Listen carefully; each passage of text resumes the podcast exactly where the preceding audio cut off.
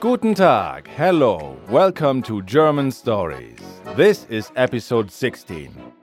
Eine Party, super Idee. A party, great idea. Last time, Paul revealed that he'll be fired if he's ever late for work again. Fritz said the hunt for the Großkauf thieves is almost over. And something must have happened with Anna and Tim at his sister's wedding. Let's see what happens today. We will learn how to explain a situation, give advice, and make it up with somebody. And also the irregular verbs sprechen, essen, treffen, as well as the uses and meanings of the modal particles denn and ja. By the way, if you don't have any idea what the meaning of all these words is, check out our grammar explainer at german-stories.com. It will clear up the confusion for you.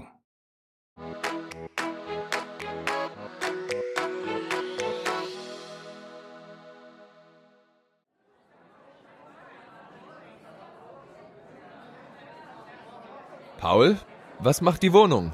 Brauchst du Hilfe? Nein, danke. Ich kaufe noch ein paar Möbel und dann ist sie fertig. Machst du dann eine Party? Eine Party? Super Idee. Dann kann ich sie einladen. Sie? Wer ist denn sie? Oh, eine Freundin. Hast du ein Foto? Wir sind nicht zusammen. Laura ist ein Online-Date. Aber sie ist nicht so einfach. Alle Frauen sind nicht einfach, Paul. Hey! Entschuldigung, aber es stimmt doch. Vielleicht hast du Glück und sie kommt zur Party. Ja, du kannst eine Party machen. Party? Wer macht eine Party? Hallo. Hallo. Hallo. Hallo Tim. Ich mache vielleicht eine Party. Wie war die Hochzeit? Die war super. Wirklich, Tim? War sie wirklich super? Ach, Anna. Entschuldigung. Was war denn? Egal. Einfach nicht so viel trinken, Tim. Dann ist alles okay. Ja, ist okay. Warum war ich eigentlich nicht zu Sarahs Hochzeit eingeladen? Sarah? Die Schwester von Tim heißt Sabine. Oh. Ja, du kennst sie ja gar nicht.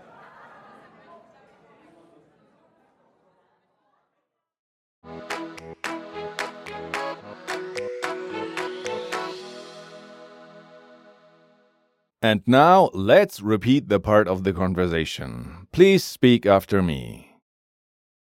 Paul, was macht die Wohnung?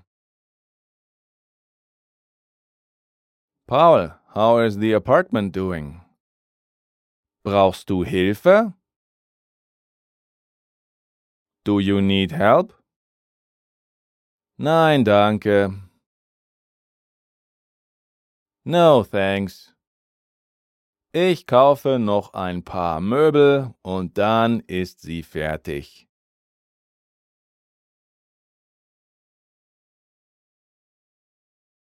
I buy some more furniture and then it's finished. Machst du dann eine Party?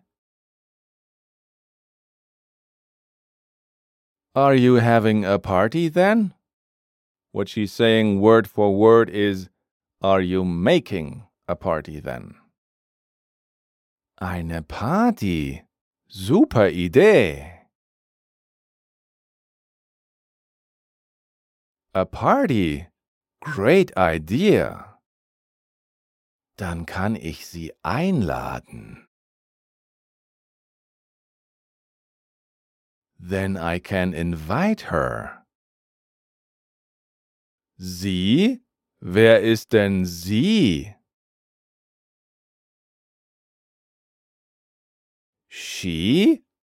Who is she? Oh, eine Freundin.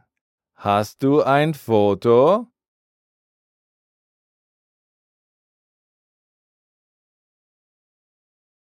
Oh, a girlfriend. Do you have a photo? Wir sind nicht zusammen. We are not together. Laura ist ein Online-Date. Laura is an Online-Date. Aber sie ist nicht so einfach. But she is not that easy. Alle Frauen sind nicht einfach, Paul.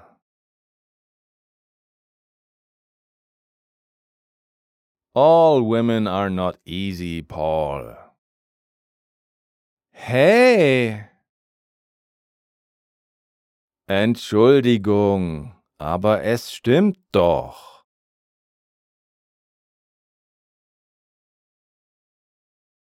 Sorry, but it is true. Vielleicht hast du Glück und sie kommt zur Party.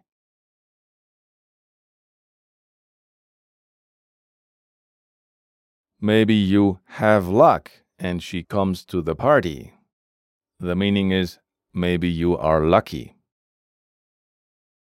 Ja, du kannst eine Party machen.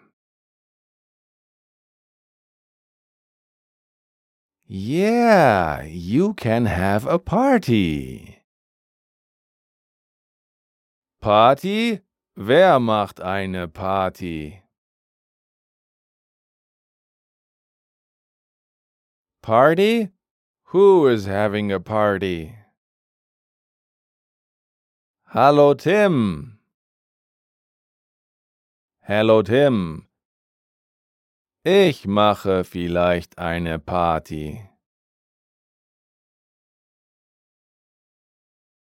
I am maybe having a party. Wie war die Hochzeit? How was the wedding? Die war super. It was great. Wirklich, Tim? War sie wirklich super?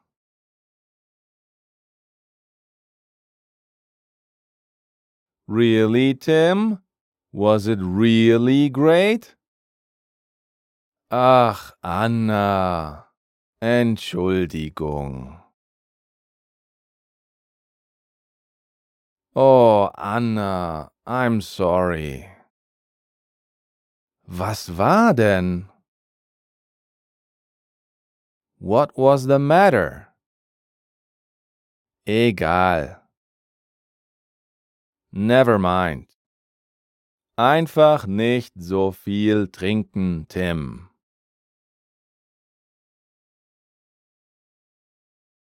Just don't drink so much, Tim.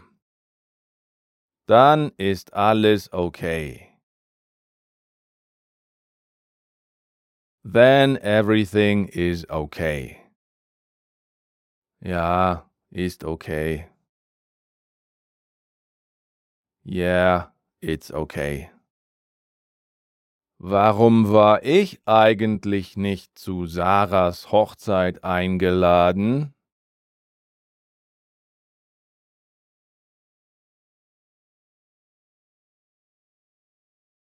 Why wasn't I invited to Sarah's wedding anyway? Sarah? Die Schwester von Tim heißt Sabine.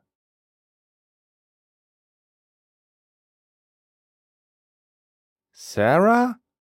Tim's sister's name is Sabine. Ja, du kennst sie ja gar nicht.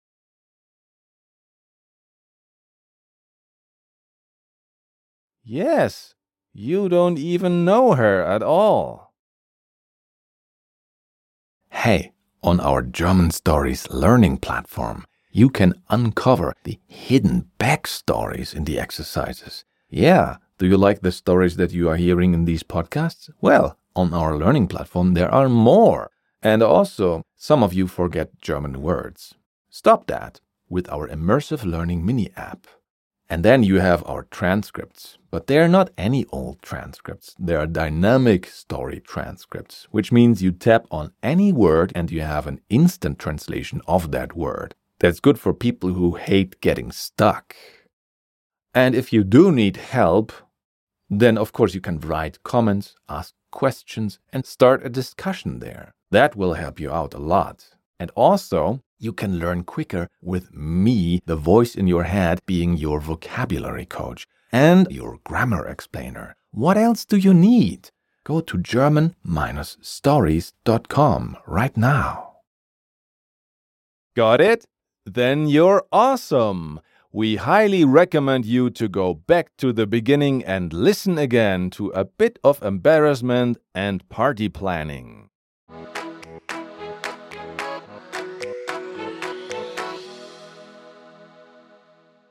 Let's look at today's little piece of grammar. First, we cover the irregular verbs sprechen, essen, and treffen. They belong to a group of verbs which we know from the previous lesson. They all change a vowel from E to I. Sprechen, to speak. All the forms of this verb are new for us, except for er, RCS. Ich spreche. Du sprichst. This one is irregular because it's not sprechst. Er, sie, es spricht. This one is not new, but irregular because it's not sprecht. Wir sprechen. Ihr sprecht. Sie sprechen. Essen. To eat. Ich esse. This one is new. Du isst. This one is new and irregular because it's not du esst. Er, sie, es, isst. Same here. Wir essen. Ihr esst. This one is new as well and sie essen. Treffen, to meet. All the forms of this verb are new for us, except the first one. Ich treffe. Du triffst. This one is irregular because it's not du treffst. Er, sie, es trifft. The same applies here. Wir treffen. Ihr trefft. Sie treffen. Observe how the forms for ihr are the regular versions of the forms for er, sie, es. Er, sie, es spricht, irregular. Ihr sprecht. Er, sie, es ist, irregular. Ihr esst. Er, sie, es trifft is also irregular. Ihr trefft is its regular version. Also, when you don't have a text in front of you and you can only hear Er isst eine Pizza. Isst with double S. It sounds like Er isst eine Pizza. Ist with one S. Isst with double S means eats, and ist with one S means is. You have to decide based on context, but it's more likely that he eats a pizza. A scenario where he is a pizza is hard to imagine. Now, let's deal with the modal particles denn and ja, and their uses and meanings. As we know, modal particles are short words that give additional info about feelings. And they are hard to translate because their meaning is abstract. Denn is an adverb, which we will learn in lesson 41, but it's also a modal particle. As a modal particle, it indicates that somebody is both astonished and clueless about something it can be weirdly translated into English with either then or on earth. In today's episode, Anna said, Sie? Wer ist denn sie? She? Who is she then? Anna says then because she's astonished that Paul might have found a new possible girlfriend, and she has no idea who that girl is. Later, Fritz said, Was war denn? What on earth was the matter? The word denn indicates that Fritz is astonished and absolutely clueless about whatever might have happened at the wedding. We know the word ja as yes, but it's often used as a modal particle too. In this case, it doesn't mean yes anymore. It indicates that you are surprised or that something was to be expected. Here is how these two contradictory things can even go together. Tim said, Du kennst sie ja gar nicht. You don't even know her at all. Tim says ja because he expected Paul to know that his sister is almost a stranger to him.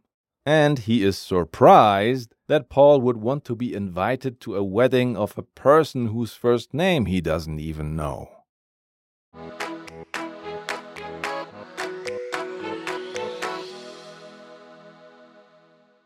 We hope you understood what happened in today's part of the story. In any case, let me summarize it for you.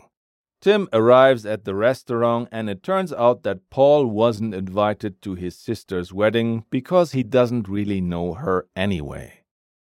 Tim must have behaved embarrassingly at the wedding, but Anna is apparently no longer angry. Paul talks about his online date, Laura. Anna and Meili propose a housewarming party, and Paul should invite her. Can Paul convince Laura of himself? We will soon find out. Thank you so much for listening. Today's episode was written, directed, and produced by me, Christian Leuschner, the head of German Stories. The role of Anna was played by Christine Perndl. The role of Fritz was played by Louis Proll. The role of Meili was played by Lin Fan. The role of Tim was played by Jona Kiel. The role of Paul was played by me. German Stories theme song by Esteban Del Pino. Visit our website at german-stories.com to get all the extras you need to speed up your German learning.